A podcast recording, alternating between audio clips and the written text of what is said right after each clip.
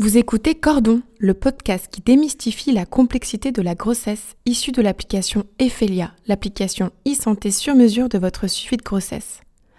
À travers des témoignages de professionnels de la santé, la maternité et la paternité sont abordées sans tabou, en y intégrant les défis actuels comme l'écologie ainsi que les sources d'inquiétude comme les pathologies de la grossesse. Son objectif?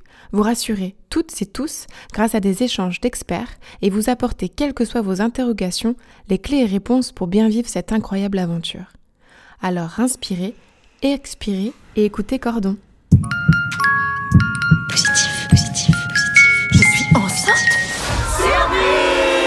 Allez, on y va, on y va, on y va, on y va, on y va, on y va Vous avez pris combien de kilos depuis le début de la grossesse? Je voulais aussi vous parler du risque de déféquer au moment des poussées. C'est comme une gastro qui dure 9 mois. Il faut chercher une profession pour être proche des gens, pour les aider. Allez, on continue, on continue, on continue, on continue.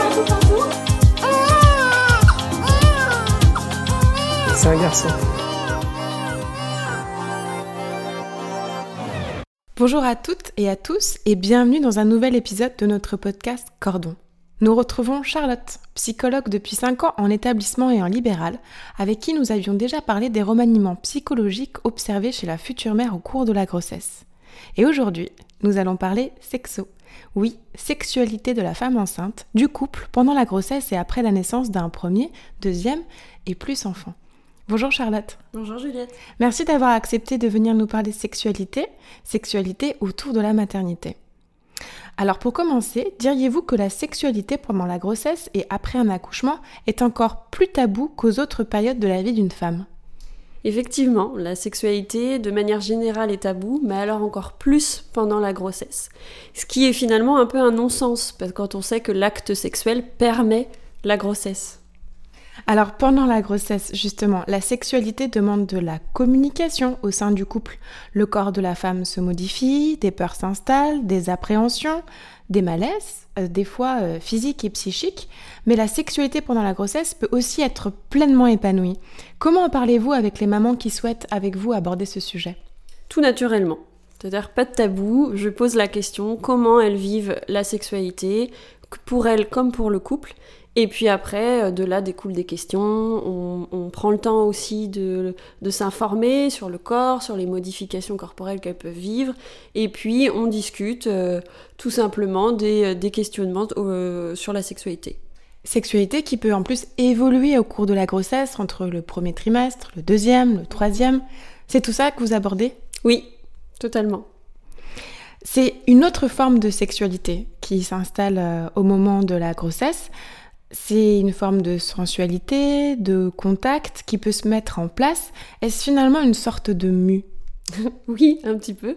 C'est- tout à fait ça parce que euh, soit on va avoir une, une forme de libération de la sexualité où on va découvrir plein d'autres choses, ou au contraire, quand on a un désir sexuel un petit peu en berne, eh ben on va euh, euh, se tourner plus vers de la sensualité, du contact, de la tendresse, des massages. Un peu de créativité aussi par rapport aux positions Oui, qui peuvent être différentes avec le, le gros ventre qui s'installe. il y a ça, et puis euh, par rapport à cette libération aussi. On va se dire, allez, on, soyons fous, on va tenter d'autres choses qu'on n'a jamais fait. Est-ce que, euh, euh, selon vous, enfin, est-ce que vous observez chez vos mamans des appréhensions euh, principales face à la sexualité pendant la grossesse? Je dis maman, mais couple aussi, compagnon. et si oui, quelles sont-elles? Alors, il y a plusieurs appréhensions, euh, plus chez la femme que chez l'homme, mais les deux peuvent en avoir. On va avoir les fausses croyances finalement. Peur de déclencher une fausse couche, peur de déclencher un accouchement prématuré, euh, les douleurs euh, que ça peut engendrer pour le bébé, de lui faire mal. Il y a un petit peu plusieurs façons de voir les choses en fonction qu'on est un homme et une femme aussi. Donc il y a un besoin de réassurance par rapport à ça. Oui. Sachant que les contre-indications au rapport sont finalement assez rares. Et s'il y en a, les mamans sont au courant, mises au courant par la professionnelle de santé. Oui, tout à fait. Que répondez-vous aux mamans qui vous demandent euh, au bout de combien de temps est-il normal, je dis bien normal entre guillemets, de reprendre une sexualité après la naissance de leur bébé? Euh, tout simplement qu'il n'y a pas de normalité. Euh, c'est on s'écoute Euh, on, on s'écoute soi, euh, le partenaire euh, écoute aussi sa compagne, on fait en fonction de son envie, aussi on fait en fonction de s'il y a des douleurs, s'il y a des contre-indications, mais en tout cas, on s'écoute. Une réappropriation aussi de son, de son sexe qui a pu être aussi un sexe médicalisé, un sexe qui a pu aussi avoir de la douleur. Oui, tout à fait. Réappro- réappropriation pardon, de son sexe, mais aussi de son corps dans la globalité, parce qu'on peut encore avoir un peu de peau qui, euh, au niveau du ventre qui peut euh, nous freiner, nous gêner. Euh, Il y a plein de petites choses comme ça. Donc c'est important euh, de prendre le temps pour soi, de se redécouvrir seul et en couple aussi, de passer par des choses plus soft, plus douces, les massages, des bains, toutes petites choses comme ça pour réapprendre en fait à, à- à aimer son corps et à euh, rentrer en relation euh, plus intime avec l'autre. Et est-ce que vous diriez que euh, l'allaitement peut être un frein à la reprise de la sexualité? Alors, oui et non. Euh, ça va déjà dépendre de la femme, et puis aussi du partenaire, évidemment. Euh, ça peut des fois être un frein, euh, surtout dans l'idée que la femme va être focalisée sur le bébé, euh, que le sein va être plus vu comme quelque chose de nourrissant que de sexuel.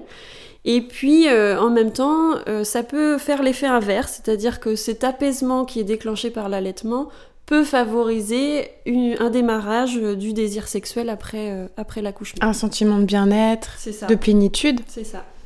qui peut être, qui peut être bénéfique. Quels seraient vos conseils, ou en tout cas, qu'est-ce que vous dites aux mamans qui s'inquiètent un petit peu de ne pas retrouver le chemin du plaisir en postpartum? C'est normal. Là, pour le coup, euh, euh, c'est normal parce que euh, on- pendant l'accouchement, il y a quand même tout un chamboulement, que ce soit émotionnel, physique, psychique, hormonal, euh, qui fait que on va aussi se focaliser sur le bébé. On doit ajouter un nouveau rôle dans sa vie. On est aussi maman et pas que femme et, et pas que amante, etc. Donc c'est normal. Il faut prendre le temps et encore une fois s'écouter. Mais on parle des mamans, les papas aussi peuvent connaître une baisse de libido. Exactement. C'est vrai que les papas, on en parle très peu, mais ils peuvent euh, vivre cette baisse de libido, euh, soit parce que euh, bah, ils sont aussi, il y a la fatigue, hein, il y a quand même un bébé qui est là, qui demande beaucoup, les nuits sont plus complètes comme avant, donc il peut y avoir la fatigue, l'idée de trouver sa place aussi en tant que papa, c'est pas toujours facile. Euh, et puis, euh, des fois, les papas vont vouloir respecter euh, aussi leur, leur compagne dans, dans la durée, vont vouloir se dire bah, peut-être qu'elle n'est pas prête, donc je n'y vais pas. Euh, J'attends que ce soit elle Voilà, c'est ça. fasse le pas. C'est ça. Donc il peut y avoir cette baisse de libido aussi chez le papa, et, c'est pour ça que c'est important d'en parler ensemble en couple. C'est ce que j'allais dire. J'imagine que vous les encouragez à communiquer autour de ce sujet, Oui, tout à fait. même s'il paraît un peu éloigné euh, par rapport à la naissance, etc., de, de, de réussir à en parler quelques semaines après. Mm. Oui, parce que euh, là encore, il est tabou, ce sujet-là. On parle de tout, mais on parle rarement de la sexualité. Et c'est quand même un des domaines qui fondent le couple. Donc, euh, et au-delà même de la sexualité, d'un rapport sexuel comme on entend, ça peut être même juste de la sensualité. J'ai besoin de plus de contact, j'aimerais qu'on se fasse plus de câlins. Une complicité. Voilà. Vous en parliez juste avant. Qu'est-ce que vous conseillez à, à vos mamans pour concilier euh, physiquement, psychiquement le fait d'être euh, maman, des fois pour la première fois, femme, devant parfois reprendre le travail rapidement Est-ce que cette espèce de, multi, de multicasquette peut être un peu difficile à, gérer et, comment on peut l'appréhender? Alors, elle peut être difficile à gérer, elle implique beaucoup de pression. Euh, on veut être parfaite euh, sur tous les plans. Euh, là, l'idée, ça va être un petit peu aussi de euh, recontextualiser les choses importantes dans la vie. Euh, là où on a vraiment envie de mettre le paquet, là où ça peut passer en secondaire, organiser un petit peu sa vie. Se dire, ok, moi j'ai des valeurs, j'ai envie de faire ça, mais là je vais pas pouvoir tout faire. Qu'est-ce qui est prioritaire? Et on essaye de s'organiser et aussi, ça c'est très important, accepter l'aide des autres. Euh, accepter que des fois on va pas réussir sur quelque chose. Euh, accepter de demander de l'aide aussi. C'est vraiment important. Pas vivre ça toute seule à vouloir être parfaite sur tous les plans, c'est pas possible. Important pour euh, éviter un phénomène dont on commence à parler de plus en plus, qui est le burn-out parental. Est-ce que vous pouvez nous en dire deux mots? Oui, bah, tout à fait. Ça, va éviter ce genre de situation d'épuisement, de stress chronique, euh, sachant qu'en plus, euh, on a aussi tout euh, le panel du postpartum qui se rajoute à ça. hein. Donc, ça fait quand même tout un, bagage compliqué et qui peut exploser à n'importe quel moment. Donc, il faut vraiment faire attention et puis s'écouter aussi. Voilà. Le ménage, il est pas fait et il y a mon ami qui passe et j'ai pas fait de gâteau pour prendre le goûter, etc. euh, pas grave, on s'en fiche. C'est pas Voilà, grave. laissez tomber, euh, c'est pas grave. Euh, la- L'amie vient vous voir pour vous, pour le bébé, elle vient pas pour le ménage et pour les gâteaux, quoi. Voilà, c'est un peu cliché, mais c'est souvent ça qui revient. C'est ce côté, bah oui, mais j'ai ma maison, c'est le bazar, euh, j'ai pas eu le temps d'aller chez le coiffeur, etc. Oui, quelles sont les priorités? Est-ce que vous avez vraiment besoin d'aller chez le coiffeur? Ça peut être plus tard. Et rien que ça, cette petite chose, petites activités du quotidien peuvent vraiment avoir une pression, en fait, sur les mamans. Donc essayez de diminuer factuellement cette pression au ça. quotidien, de prioriser. prioriser ce qui est important à ce moment-là. Et si on veut être en jogging toute la journée, eh ben on est en jogging toute la journée. Je vous avais déjà posé la question, euh, Charlotte, lors du premier podcast que nous avions fait ensemble. Est-ce que votre définition du mot cordon a changé depuis la dernière fois? Oui, il s'est élargi. la dernière fois, j'avais vraiment parlé du lien mère-enfant. Et là, euh, pour moi, le cordon va plutôt être une forme de, de toile d'araignée un petit peu. On tisse des liens avec tout le monde, on inclut le partenaire, le papa, euh, le deuxième parent, on inclut la famille élargie, les, les frères et sœurs, les grands-parents, etc. Le super réseau de la parentalité. C'est ça. Merci Charlotte. Merci Juliette. Et merci à vous pour votre écoute. Vous souhaitez plus d'informations concernant la grossesse? Téléchargez l'application Ephelia depuis votre Play ou Apple Store et participez à son engagement pour la diminution de la mortalité maternelle et infantile. Ensemble, faisons progresser la santé des femmes.